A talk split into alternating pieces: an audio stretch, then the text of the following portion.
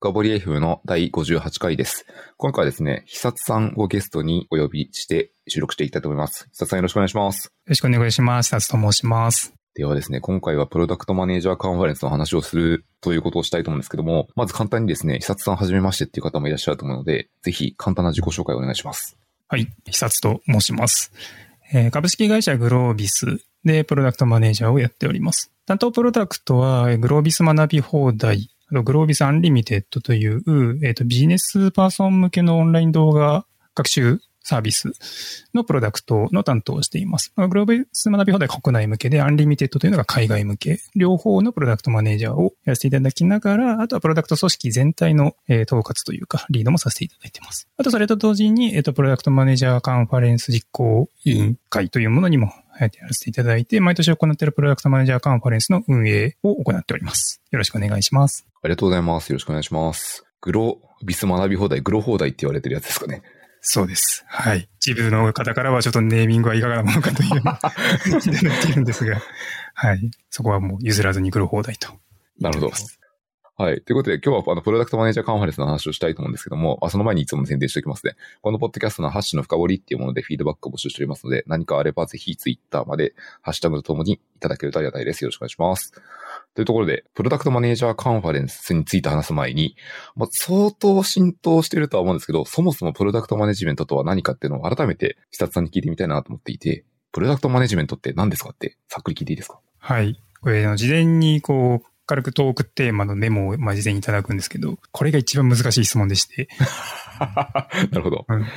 やっぱり、まあ、かなりさ、先ほどおっしゃった通り、かなり浸透してきたとはいえ、やはり何かと言われると、結構一言で言い表しづらいなと思ってます。まあ、いろんな本とか書かれているものとか調べてみたんですけど、やっぱいろいろな書かれ方をしていて、まあ、ざっくり簡単にまとめると、まあ、主にデジタルプロダクトにおいて、まあ、そのプロダクトの戦略の立案とか、あとそのプロダクトの開発そのもの、あとはプロダプロダクト組織を作るっていうところ、あるいはそれをデデリバリーして、マーケットフィット、あるいはユーザーに届けてっていうところをして、そこから、えっと、利益を生み出して最大化するというところの一連の流れに対して責任を持って推進をするということが、プロダクトマネジメントかなと思ったんですが、あの非常にわかりづらいなと思っていて、うん、なるほど。で、もう少し個人的には抽象化したいと思って、ちょっと事前に自分なりに調べてみたんですけど、基本に確かに Wikipedia をちょっと見てみたんですが、あの、そこには顧客に価値を提供し、ビジネスとして利益を出すことって一言で書いてあって、あ、もうこれだなって思いました。なるほど。やっぱりまあ、顧客に価値を提供してビジネスとして利益を出すっていう、この一連のうん活動と、まあ、それに対して責任を持つということがもうプロダクトマネジメントと言っていいのではないかなと、個人的には思っています。なるほど。じゃあ、このウィキペディアの短文に即するというか、それに沿っているものであれば、全てがプロダクトマネジメントのアクティビティになるような感じですかね。そうだと個人的には思ってます。まあ、この短い短文の中に、えーとかなりまあ抽象的ではあるんですが、えっ、と、かなりいろんなことが内包されているかなと思っています。で、プロダクトマネージャーいろんな本にはもうテクニックとかフレームワークとかいろんなものが出てくるんですけど、それもすべてここの、えっ、と、顧客に価値を提供してビジネスとして利益を出すというところにつながる、寄与する活動なのかなと思っています。これちょっとなんかあえてすごいいやらしい質問をしてしまうんですけど、顧客に価値を提供するっていう部分を見ると、これって例えば、アカウントエグゼクティブというか、セールスっぽい人も、これってやってるなと思うんですけど、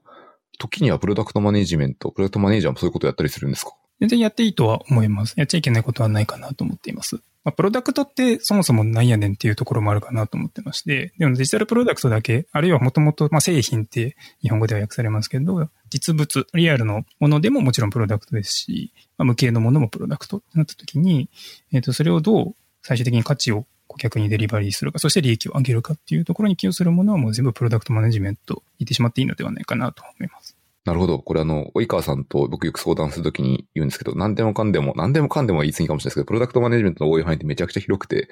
個人的にはこう、まあ僕は本所属が HR という人事的なところだったりすることもあり、まあ組織とかその社員を全体をまるっとプロダクトとして捉えて、結構概念を応用するときがあってですね、この応用範囲の広さはすごいやっていつも思いながらやってますね。そうですね。私もちょっと組織に関わること多いんですが、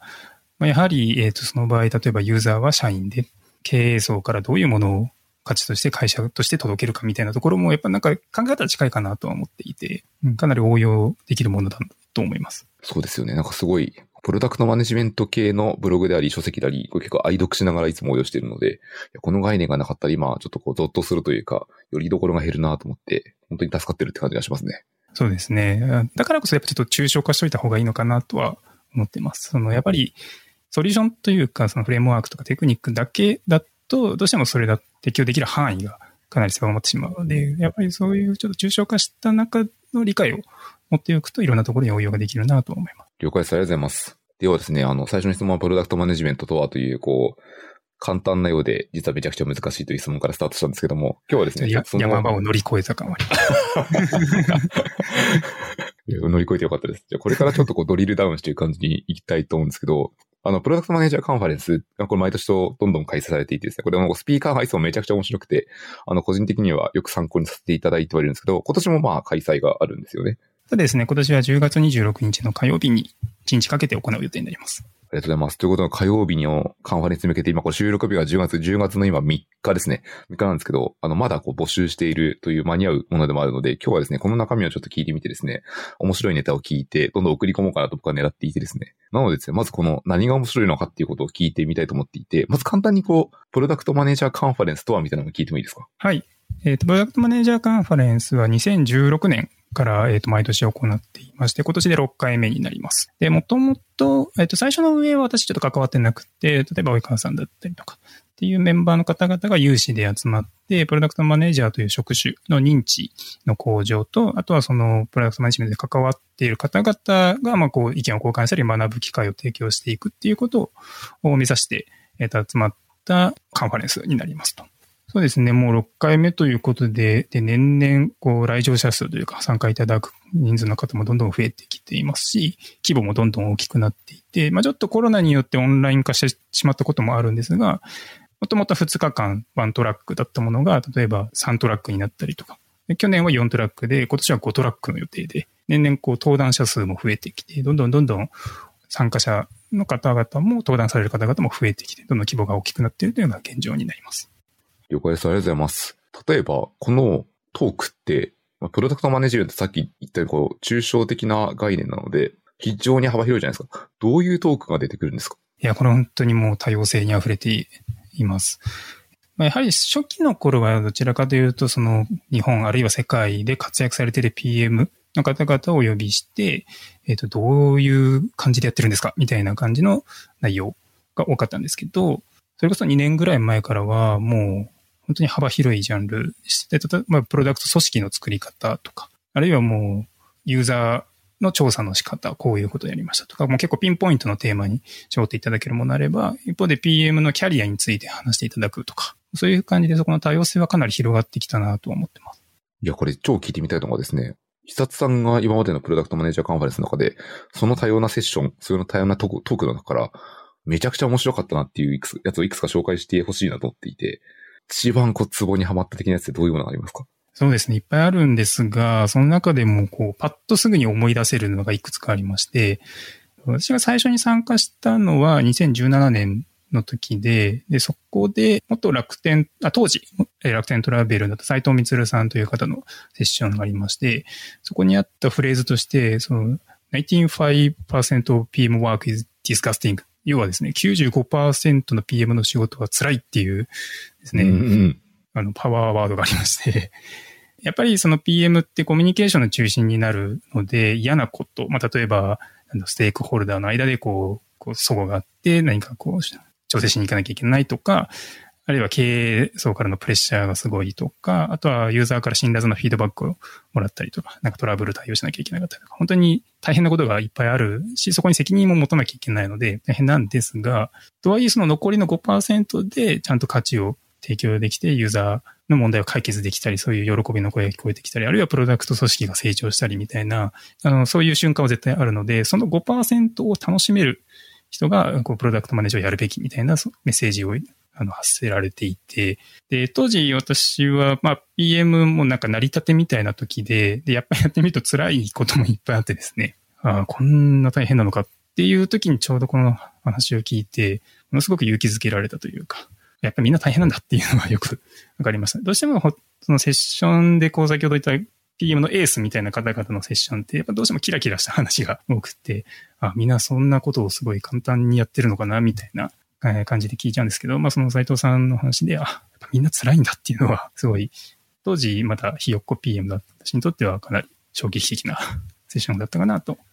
思っています。なるほど。おそらくその、プロダクトマネージメント、プロダクトマネージャーっていうのを結構こうキラキラした目で見る方も世の中にいらっしゃるような気がするんですけど、実態としてはそんなに簡単じゃないよ、そんなにキラキラし続けてるわけじゃないよってことですね。そうですね。やっぱり大変なことは多いですね。やっぱりそれほど責任のある仕事だと思いますし、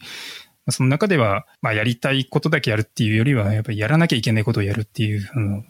ポジションかなと思いますし、まあ、実際この PM の方々と、まあ、コロナ入る前とかですけど、こう、やっぱり、あの、食事とか飲み会とか一緒にさせていただいて、お酒深くなってくると、やっぱみんな辛い話をシェアしてですね、やっぱ、みんな大変だねっていう励まし合いの になったりもよくします。ちょっとこれも聞いていいのかなんですけど、その、飲み会とかでも、場でも、あもちろんこの社名とか抽象化していただいて構わないんですけど、はい、いや、これ辛いなっていうエピソードって、久さんのでも、他の方のでも何かこういう仕事大変なってありますか ?PM やっていて。そうですね。でもやっぱり組織絡みが多いなという印象です。もちろん、その、自分たちで作ったプロダクトがうまくユーザーに届かない、価値が届けられないっていう、そういう悩みももちろんあるんですけど、やっぱりそういう飲み会の場で多いのはやっぱ組織の問題で、本当はこういう、もっとこうやってやっていきたいのに、ここうまいこと、ここステークホルダーと折り合いがつかなくって、やりたいことができないともどかしいみたいな、そういうことがやっぱり多くてですね。それも、そのまあ、本当に組織によるとは思うんですけど、そのプロダクトマネージャーがこう、関与できる範囲であれば、もちろん改善しに行くと思うんですけど、やっぱり大きい企業になってくるとどうしても関与できないところとかだと、本当にそこがもう、なんかもどかしくて、お酒が入ると、ちょっと愚痴として出てくるみたいなのはよく聞きます。なるほど。僕もちょっと大企業に属するので気持ちがすごいわかるというか、もどかしいポイントは、あの、いろんなところにこう点在してますよね。気持ちはめっちゃわかります。す ちょっと反対に聞いてみたいのは、このセッションの響くフレーズから言うと残り5%が多分めちゃくちゃ楽しいんだろうなと思っていて、いや、こう、久さんが仕事をしている中で PM として動いている中でですね、いや、これ最高に楽しいなってどういう時にあるんですか？そうですね。でもやっぱり一つは、こう、自分たちが何かしら仮説を立てて、これはユーザーにとって価値あるはずだというふうに立てて、長い時間かけて改善をして、何かしら論調して、それがもうその仮説通りに結果が出た時、ユーザーから喜ばれた時っていうのはやはり一番テンションが上がるんですが、そんなにそんな機会はやっぱりなくてですね。やっぱ実際出してみたら少し違うとか、まあ、最悪の場合全然真逆でネガティブなフィードバックばっかり返ってくるっていうこともいっぱいあるので、正直、あの、リリースする前はもう気持ちとして半々なんですね。不安半分、え、ー、と、期待半分。最近の不安の方が増えてきてるかなと思っていて。なので、そこはもう精神的には辛いところではあります。ただやっぱりそこで、えっ、ー、と、何かしら結果が出ると非常に嬉しいので、その辛さを全部忘れる。あともう一点あるとすれば、やっぱ組織の、組織とかチームのところで、自分たちのプロダクトの開発とか、あるいは調査とか、仮説検証、あとデリバリーのところも、えっと、やっぱりそこも磨いていかなければならない。でもそれも結構変えることって難しくて、いろんなこれも試行錯誤、スクラムマスターとかエンジニアとかデザイナーとかと協力しながらやっていくっていう時に、これもパッとすぐに効果が出るわけじゃないんですけど、こう気づいた、例えば、例えばクォーターとか1年ぐらいで振り返って、去年と比べてどうだったってなった時に、ポジティブな変化があった時には、この人たちと一緒にやってきてよかったなっていうふうには思います。で、仮にそこでまだプロダクトで結果が出てなくても、これを続けていけば絶対いけるだろうっていうふうななんか希望を持てるので、その瞬間も、あの、その5%に含まれるかなと個人的には、はい、思ってます。なるほど。めちゃめちゃいい話ですね、これ。そうですね。ちょっとエモい感じで言ってみました。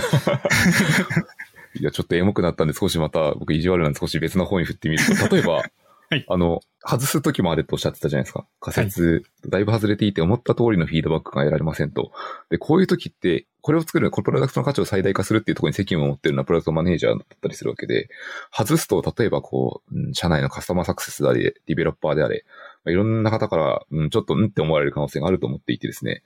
こういう時って、こうどう対処していくというか、そもそも思われないために、こういうふうにチームを作っていくとか、なんか、久さんなりのアクティビティがあれば教えてほしいんですけど。そうですね。まあ、でもなんか、言い訳をしてはいけないとは思ってます。うまくいかなかった時に、まあ、例えば、例えば外部環境が変わっちゃったからとか、まあもちろん事実としてそういうことはあるかと思うんですけど、こう何かしら多席にするっていうことは一番やっちゃいけないかなと思うので、基本的にはダメだった理由をちゃんと分析して、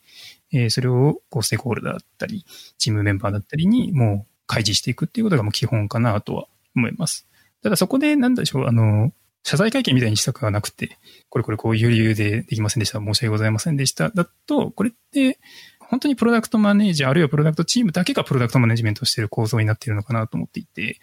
で、本来やっぱりプロダクトチームだけでは、その、ユーザーに価値を提供する、そして利益を最大化するっていうところは、えっ、ー、と、どうしても頭打ちがあるかなと思っていて、やっぱりカスタマーサクセスだったり、セールスとか、あとはカスタマーサポートとか、マーケティングのチームとかといろんなところで協力してやらない、やった、やった結果そのプロダクトマネジメントが最大化できると思っているので、そのなんか謝罪関係みたいにしないようにするためにはもう、もう早いうちからこう今回はどういう仮説で、今回はここのターゲットを狙ってこういう価値を提供しようとしてるんだっていうのはもうみんなで共通理解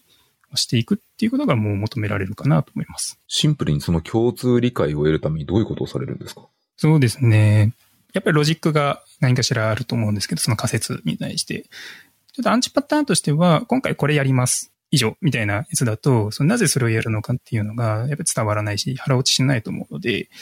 少しこう、鬱陶しいぐらい、これこれこういうデータがありまして、で、ここが今回の狙いポイントですと。そういうレベルからも早いうちで、結構興味ない方も正直いらっしゃいますと。カスタマーサポートの方とか、いや別に、あの、カスタマーサポートの方からすると、まあ、クレームとか問い合わせが減るっていうことが一番嬉しかったりするんですけど、今回そこに寄与しないですってなったとしても、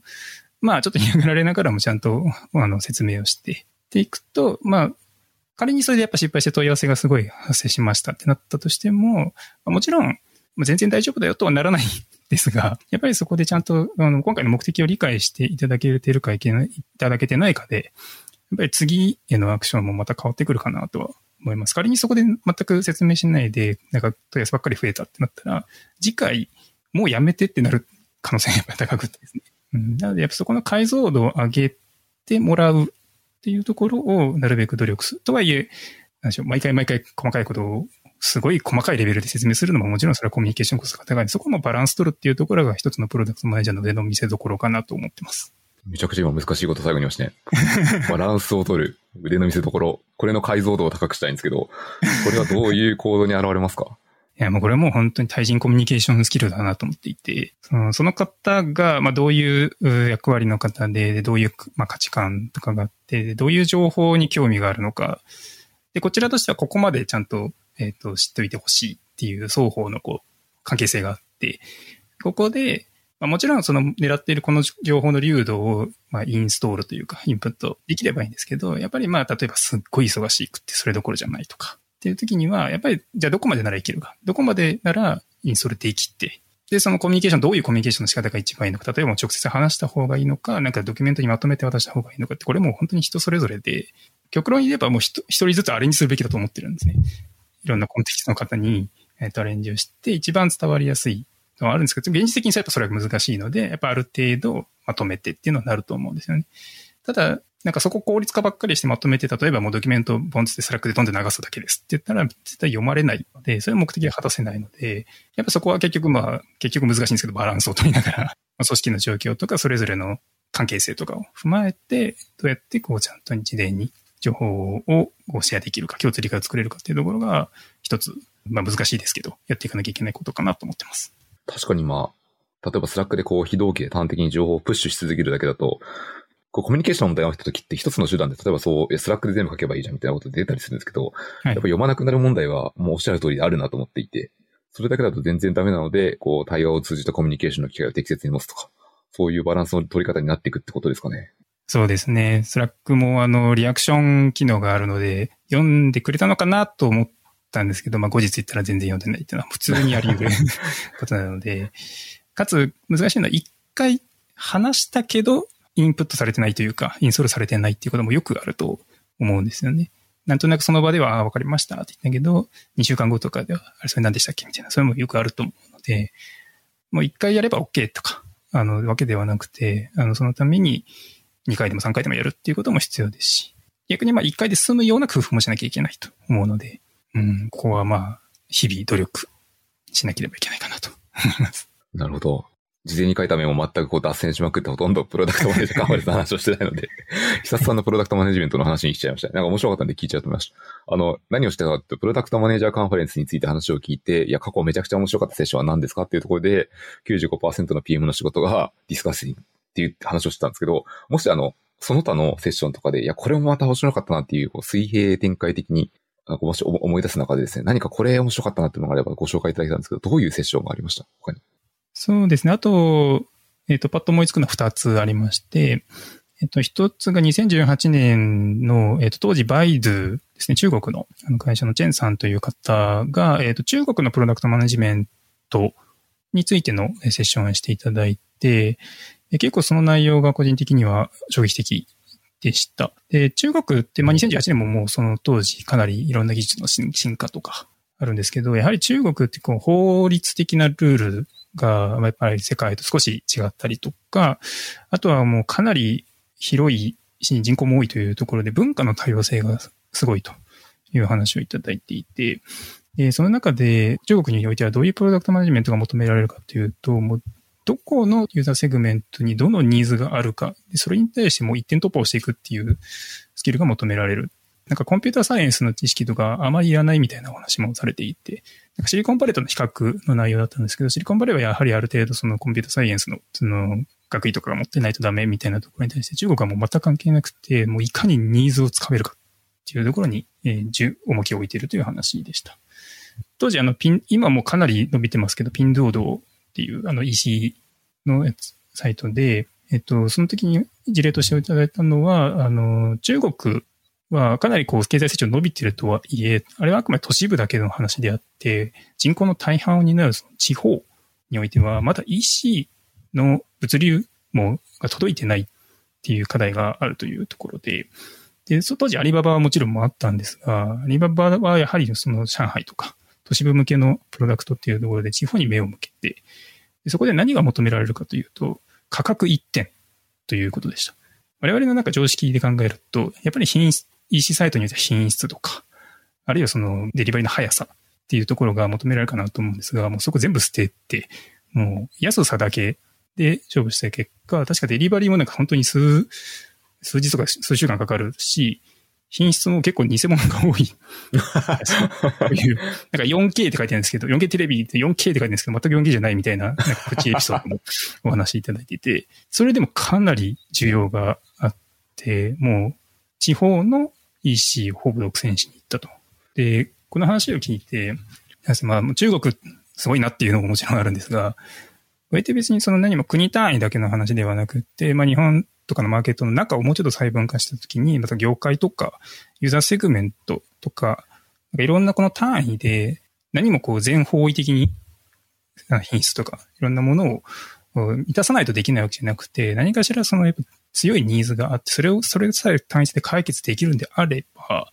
まあユーザーとしてそれはまあ価値なので、そういうプロダクトマネジメントのアプローチもありなのかっていうところに気づけたセッションではありました。なるほど。これはなんか、 Autify の近田さんのことでいう burning needs 的なやつですね、まさに。そうですね。そう。近田さん去年、あの、2010、あ、2020年、登壇いただいて、実は、あの、近田さんのセッションが、我々一は、アンケートと取らせてもらってるんですけど、はいはい。あの、満足度ランキング1位でした。お、素晴らしい。結構、はい、お話のないジャンルとしては近いかなと思います。価格、それ日本だと、そのサービスモデルというか、プロダクトモデルは厳しい感じがしますね。そうですね。なんか日本の常識というか、その品質に対する、うんまあ、常識っていうところは、なかなか難しいんですけど、多分中国の地方は、全くこだわらないっていうわけじゃないんですけども、価格と、あと、まずそもそも届くというところさえあれば、そこはそんなに気にならないということでした。これは結構こう概念を応用できそうな気がしますね。まさに学びとして。本当にここ刺さるユーザーセグメントから絞っていて、このセグメントのこの課題が一番求めてるものは何かってことを見つければ、そこに刺しに行けばいいって話ですよね、まさに。そうですね。まあ、それが近田さんの言う burning needs だと思っていて、うん、その、やっぱ、ニーズっていっぱいあるんですよね。その、大小、あと深刻度とか緊急度とかもいろんなこう、レンジでニーズってあって、ただ、やっぱりどうしても、まあ、プロダクトだと、まあ、対価をいただくことにはなるので、その対価をいただく、そして競合代替手段がいっぱいある中で対価をいただくには、やはりその生半可なニーズではやはり対価いただけないので、そのだいぶ引用させていただいてますが、チカさんさんの burning needs をどうやって見つけるかが一つプロダクトマネージャーの、まあ、一番重要なんじゃないかなと思うスキルになります。とと思います？ありがとうございます。これで二つ目ということで、あともう一個あったと思うので、最後のもう一個のお話も聞いてみたいんですけど、あと、そのインパクトを受けたセッションっていうのはどういうものが？はい、こちらは去年、2020年に登壇いただいたリクルートの川崎さんのセッションで、ARAG のその仮説検証のアプローチについて細かくあのご説明いただいて、まさにお手本のような仮説検証、仮説のまず立案と、その、それの整理の仕方、ロジックの組み立て方、そして実際に仮説検証を、まあ飲食店向けのプロダクトだったので、飲食店に実際に行っ、で、そこでいろんな検証をして、で、どういうフィードバックをどう扱うか、でその結果どうなったか、みたいなところを本当に細かく解説いただいて、それが本当にもうお手本のような素晴らしいものだったので、これはもうシンプルにすごいと思った なるほど。じゃああれですね、これから学びた教科書のようなアプローチとして参考にできそうですね。そうですね。我々のグロービス学び放題にも出演いただきまして、で、ここの時に登壇していただいた内容をもう少し、まあ、プロダクトマネージャーだけではないので、ユーザーがもう少しこう噛み砕いて、で、プロダクトマネージャーの仕事はというところから始めて、どうやって仮説に選書していくかというところをまさに出演いただいて、あの、弊社でも大人気です。なるほど。いや、ここまで3つほどセッションを教えていただいたんですけど、めちゃくちゃ面白そうですね、全般的にやっぱり。そうです。もう、ここで挙げられなかったやつもいっぱいありまして、はい、もうぜひぜひ聞いていただけると嬉しいです。いいですね。ありがとうございます。というのが過去の話なので、今年の話をさらにしていきたいと思っていて、過去と変わって今年はこう全体的にこうやっぱキーメッセージというかテーマというか、まあ、キーノートとかで喋られないように関するかもしれないですけど、どういうテーマで PM カンフ2021は開催していくんですかはい。今年のテーマは、えっと、非連続な環境、非連続な変化、非連続なプロダクトというテーマでやります。で、このテーマ、結運営委員会でみっちり合宿をして決めています。これも今年3月に集まっ、まあ集まっててかまあちょっとオンラインではありましたけど、集まってみっちり議論しました。で、結構このテーマは、この、これまでの6回の歴史をこう辿っていくと、えっと、2016年、2017年はまだ、やはり認知拡大っていうところが目的でしたので、まあ、例えばテーマだとこう、さあ始めようみたいなワードだったりとか、広げるみたいなワードでやっていました。で、2018年、19年ぐらいになると、まあ、認知が少しずつ広がってきたところもあるので、次は、その、プロダクトマネージャー自身が、こう、行動変容を起こしてもらうっていうところを目的にしたので、例えば愛されるプロダクトを作ろうとか、あとは全ての企業にプロダクトマネジメントっていうようなそんなワードにしました。で、2020年はやはりまあちょっとコロナの影響もあって、その外部環境がもう劇的に変わったっていうところがあったので、見えない未来に対応するっていうワードを使いました。で、こういう変遷を経てきた中で、じゃあ今年ってなんだっけっていうのをもう一回改めて、えっ、ー、と、みんなで議論したんですが、やっぱりまだコロナの状況は変わっていないというところなので、で、また結構これもいろいろな環境の変化が起こっているので、まあその非連続な環境の変化っていうのが継続して対応していかなければならないと。いうことと、あとそれに対応するためには自分自身もこれまでのその過去の踏襲とかではなくて、非連続的に成長していかなければならないと。で、そうやって非連続に成長するプロダクトを作っていかなきゃいけないっていう、そういう思いを込めて、今回のテーマを決めました。いや、なんかすごい、めちゃくちゃかっこいいテーマですね、これ。これのワードが出てきた瞬間、よし、もうこれでいこうって結構する。あの、これで出てくるまで少しちょっと時間かかったんですけど、まあ一旦仮でこれにしようかってなったんですけど、仮がもうそのまんま採用になりました。じゃあいいですね。ちょっとここで聞いてみたいことがあって、そのプロダクトマネージ、マネージャーカンファレンスの運営メンバーの皆様って割とプロダクトマネジメント当たり前なんですけど、プロダクトマネジメントについて造形がある人が多い顔ぶれだなと見ていて思っていてですね、そういうメンバーが集まった時に、結構このテーマって割と抽象的な概念じゃないですか。まあ、ミッションとかビジョンとかそれに類するかなり近いものだと思っていて、決める時ってどういう対話、こう、議論を重ねて決めていくっていう進め方ってどんな感じなんですか？そうですね。でもやっぱ面白いですよ。まあ、やっぱり今回も全部オンラインで、一回も今回集まってないので全部オンラインでやってるんですが、まあ、今回ミロを使って、まあ、まず一回発散しましょうみたいな感じで。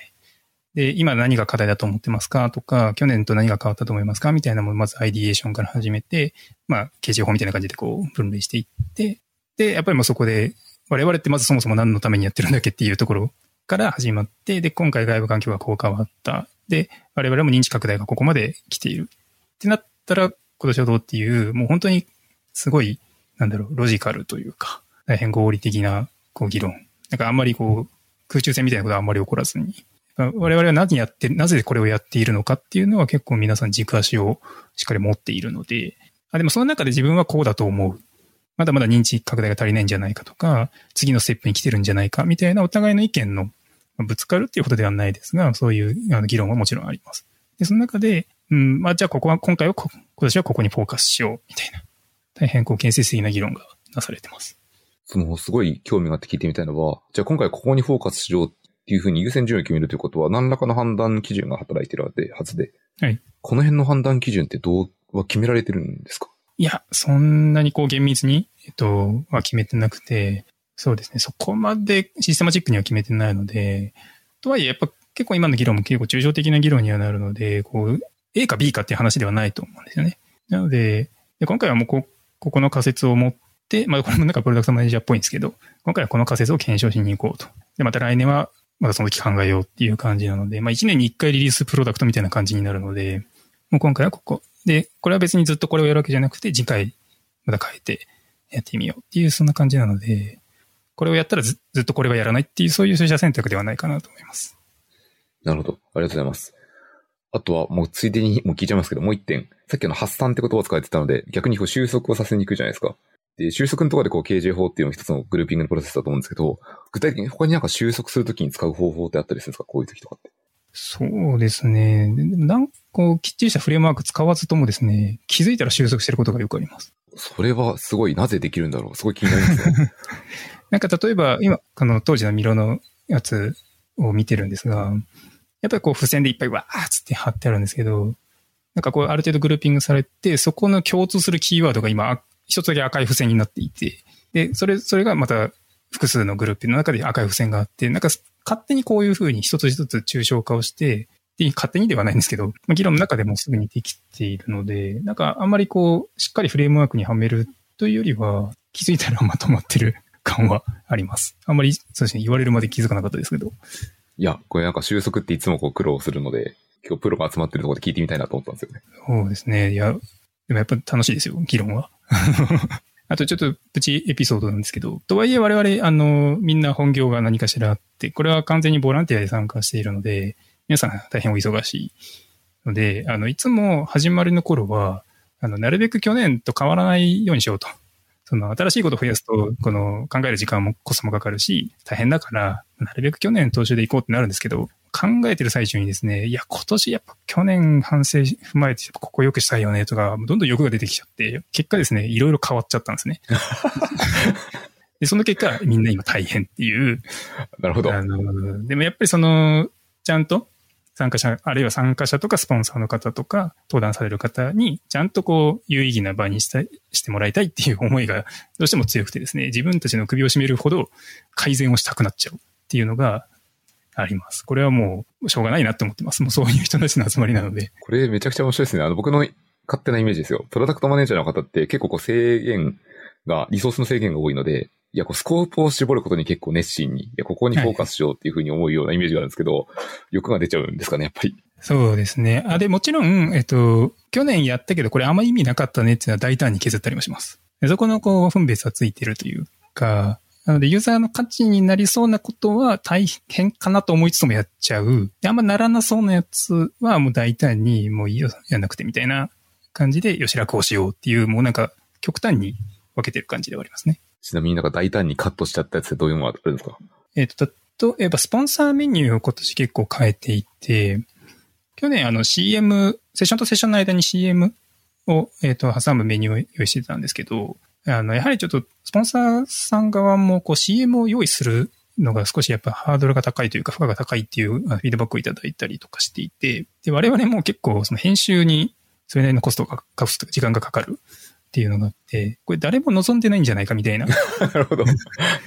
で、やっぱり CM のその効果もちょっと測定できないので、それどれだけ見られたかもあんまり測定できないですし、それによってなんかこう、例えば求人のところに募集が増えたかっていうのも因果関係はつかめないので、効果もわかんないし、お互い大変だし、でもなんとなくこう、カンファレンスのスポンサーってなんか CM ってなんか常識みたいなのがあるんですけど、いらんくないっつって今年もなくしちゃいました。確かにこうゼロから CM 作るって、リソース相当食べますからね。そうですね。もともと、そう、大きい会社だとか、会社さんとかだと、もうすでに持ってる場合はあると思うんですけど、そうすると今度、スポンサーのそのターゲットが大企業さんだけになってしまうっていうのは我々のその意図に即していないので、知らぬ間にこれがもしハードルになってるんだったらもうやめてしまおうっていうような話もありました。ありがとうございます。ちょっとまた脱線しちゃいました。今何を聞いたかというと、その、そもそもテーマって何ですかっていうところからどうやって決めたんですかみたいなところに行っちゃったんですけど、このテーマをもとに、今年は多分きっと様々な面白いセッションがあると思うんですけど、あえて、ちょっとピックアップして、この辺目玉ですよみたいなことを、難しいんですけど、久々に込むと、どういうトークが、いや、これ自分だったら聞いてみたいなって個人的な主観マックスで構わないんですけど、何か教えてもらってもいいですか？いや、難しいんですね。で、またちょっと今日の収録日時点で全スピーカー公開されてないので、あの、うん。分かってるところで。はい。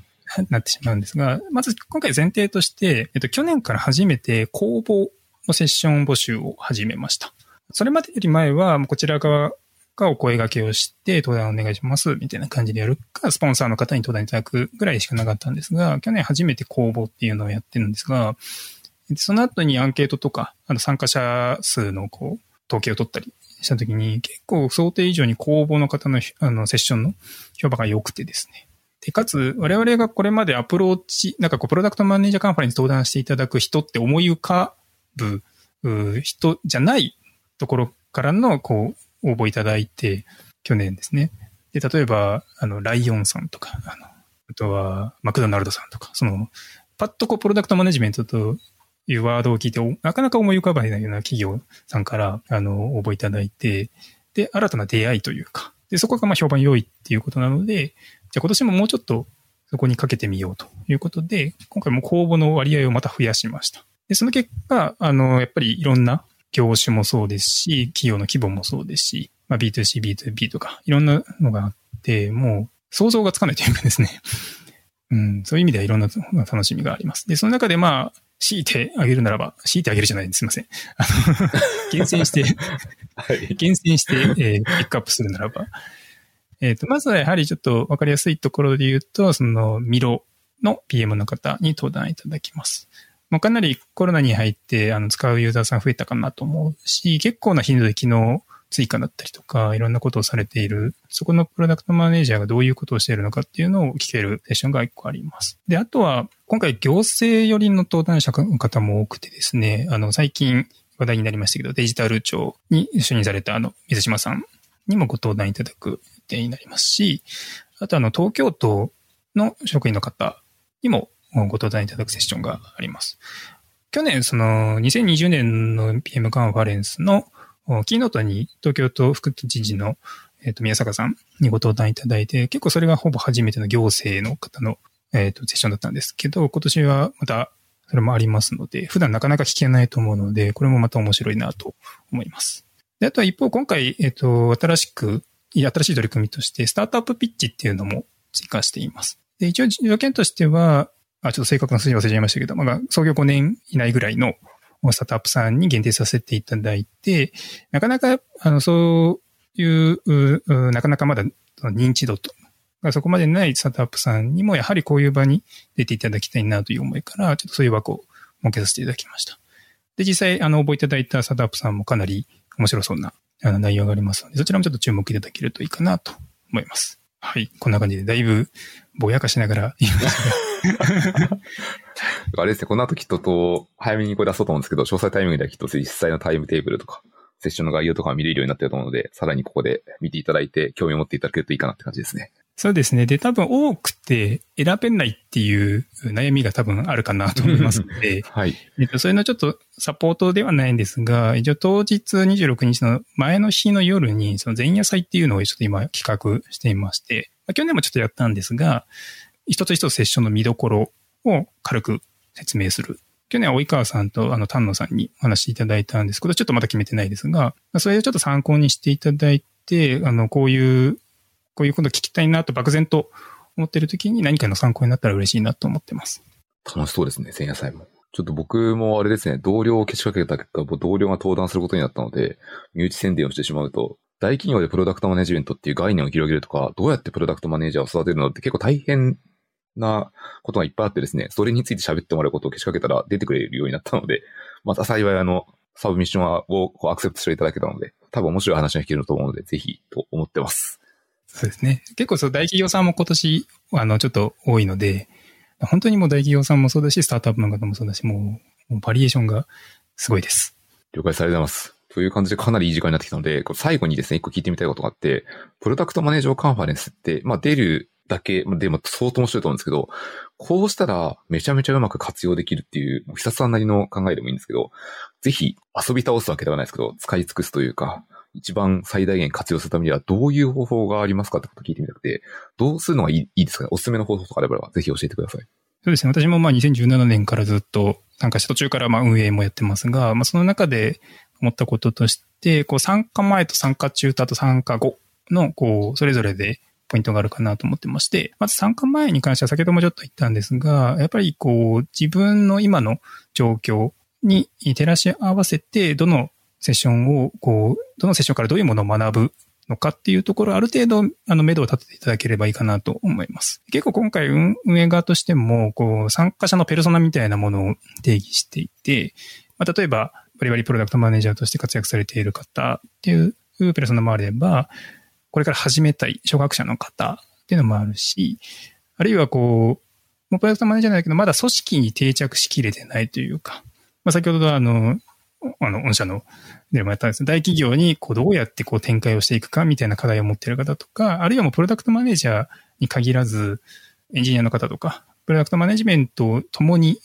やっている方々とか、いろんなコーペーソナを考えたときに、ちゃんとそれぞれの課題に何かしらの答えが見つか、答えというか何かしら気づきが得られるように、こうバランスをとって、えっ、ー、と、セッション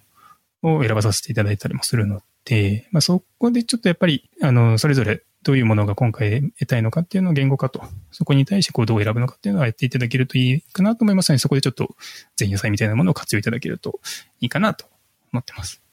で、参加中に関してはですね、えっと、はい、多分当日相当忙しくなると 思います。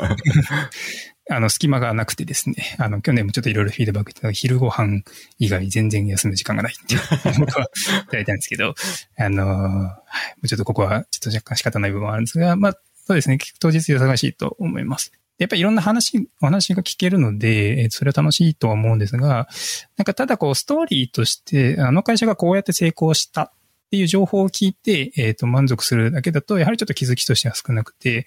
で、かつプロダクトマネジメントってその再現性はそんなに高くないものだと個人的には思っていて、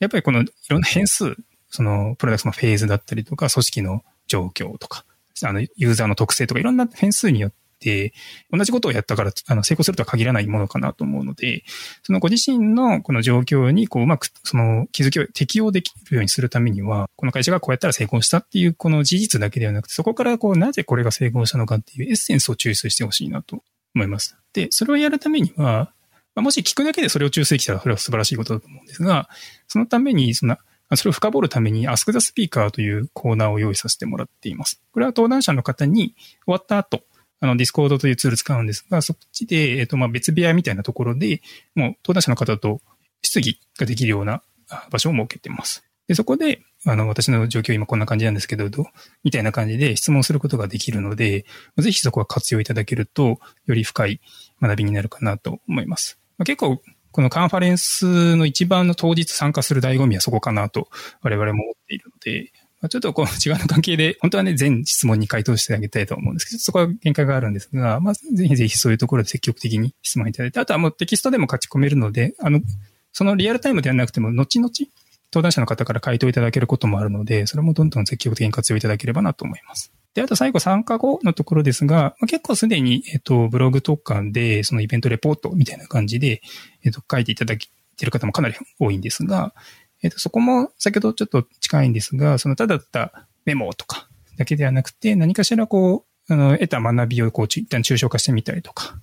こう、共通するも何だろうかみたいなものを言語化してみると、こう、記憶に残りやすいかなと思います。実際自分も2019年参加者としてた時、そんなような記事を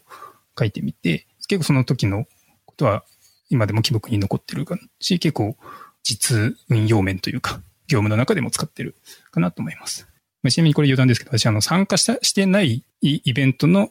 あの、イベントレポートを書いたこともあります。めちゃめちゃ面白い取り組みですね。これは、えっ、と、セッションが出てる資料とかを見て書くってことですか？そうですね。あの、RSGT なんですけど、たまたまもう申し込むの忘れていて、なんかすごい悔しかったんで、で、当日 Slack とかに資料がどんどん流れてくるんで、あの、もう悔しいから全部読んだろうと思うんですけど、やっぱりスライドも読むだけだと、あんま頭に残らない。だからよかったなぐらいで思っちゃうんで、ここを現場で聞いてるぐらいのもう想像力を働かせながら、ここから得た学びは、みたいな。っていう、あの、RCGT に行ってないけどレポートするっていうのを2年連続でやったんですけど、で、その、たまたまその後にその登壇者の方とお会いする機会とかがあって、あれ実際どうだったんですかみたいなのは聞けたんで、まあなんかそういうのを やると、まあ、せっかくのこう、いろんな人の話が聞ける機会なので、そういうの最大限に活用していただくっていうのがいいかなと思います。なるほど。というところで、このぐらいで一旦まとめていきたいと思います。ということで、もしですね、あの、久さんの方から何かリスナーの方に宣伝というか伝えたいことがあれば、何かあれば言ってほしいと思うんですけど、何かございますか？そうですね。また改めてちょっとプロダクトマネージャーカンファレンス2021についてなんですが、ちょっと一番大事なことを言い忘れたことがありまして、えっと、今年、えっと、開催して史上初めて参加費を無料にしています。これまではいくらか、まあなんか5000円とか8000円とか、あの、参加費になってたんですけど、今年初めて無料化してます。狙いとしては、えっと、まあずっと無料化はやってみたいねって話はあったんですよね。で、狙いとしてはやっぱり、まあ、ある程度プロダクトマネジメントが浸透しつつあるとはいえ、まだまだ、あの、十分ではないし、えっと、プロダクトマネージャーだけが、ある、そのお金を払ってまで見たいというプロダクトマネージャーだけが、プロダクトマネジメントを理解すればいいっていうものでもないので、こう、よりやっぱ参加のハードルを下げていろんな人に聞いていただきたいと思ったので、えっと、無料化しました。で、これは、まあ、不幸中の幸いといいますか、その、コロナによって、オンライン開催になったことによって会場費がかなりコスト削減ができたので、可能になりました。まあ、ちょっと来年どうするかまだ全然決めてないんですけど、来年まちょっとオンライン開催に戻ったらちょっと来年どうなるかわかんないんですけど、少なくとも今年は、あの、オンラインだけであれば、あの、全然無料化が実現可能っていうことになったので、今回、えっ、と、実現しました。まあ、なので、あの、ぜひぜひ、あの、参加いただいて、ちょっと平日ではあるので、ちょっとお仕事の調整いただかなきゃいけないんですが、ぜひぜひこの機会に参加いただけると、我々としても大変嬉しいです。で、また、えっと、今回ももう一点初の試みとしては、えー、今回セッションの動画を、えっと、事後公開する予定です。で、これまで、これも今回初めてなんですが、これも狙いとしては同じで、えっと、より多くの人に、えっと、プロダクトマネージャーカンファレンス体験いただきたいというのと、やっぱ当日今回ちょっとまた増えちゃったので5トラックあって、どうしたって見れないものがあります。これもまあ、この機械損失になるかなと思ったので、えっと、これを公開することにしました。なので、これ、あの、せっかくの、こう見れる場でもあるので、あの、組織内で勉強会とか開いていただいたりして活用いただけると、これも嬉しいなと思いますし、なんかその勉強会の様子とかをこう、なんかまとめて、ツイッターとかに上げて、ハッシュタグつけていただけると、あの、我々が泣いて喜ぶので、あの、ぜひぜひ、あのご活用いただければなと思います。ありがとうございます。あの、ショーンとリンク URL 貼っておこうと思うんですけど、まあ、そこからポチポチしていくと、きっとすぐ申し込みできてしまうということですね。そうです。ギリギリまで、てか当日まで多分、当日終わるまで、あの、申し込み可能にする予定です。なるほど。じゃあちょっと申し込み有無はいずれにしろ、10月の26日火曜日はもう予定ブロックしてくれますそうですね。そうですね。あの、ミーティング等々は、あの、ちょっとリスケいただいて。ありがとうございます。僕もちょっと定例以降ずらしとこうと今思いました。はい。ということで、えっと、だいぶ喋っていただきましたので、えっと、今日の収録はこれぐらいにしておきたいと思います。で、私の方から宣伝があります。エピソードスポンサーメッセージを読み上げます。ただのエンジニア向け転職サイトじゃない、市場価値を知ることもできるツール、フォークウェル。深掘り FM を聞いているアップデートを怠らないエンジニアの皆さん。 Forkwellで優良企業から送られるスカウトを受け取って市場価値を確かめませんか？もしかするとあなたの給料は市場価値より低いかも。転職意欲がなくても大丈夫。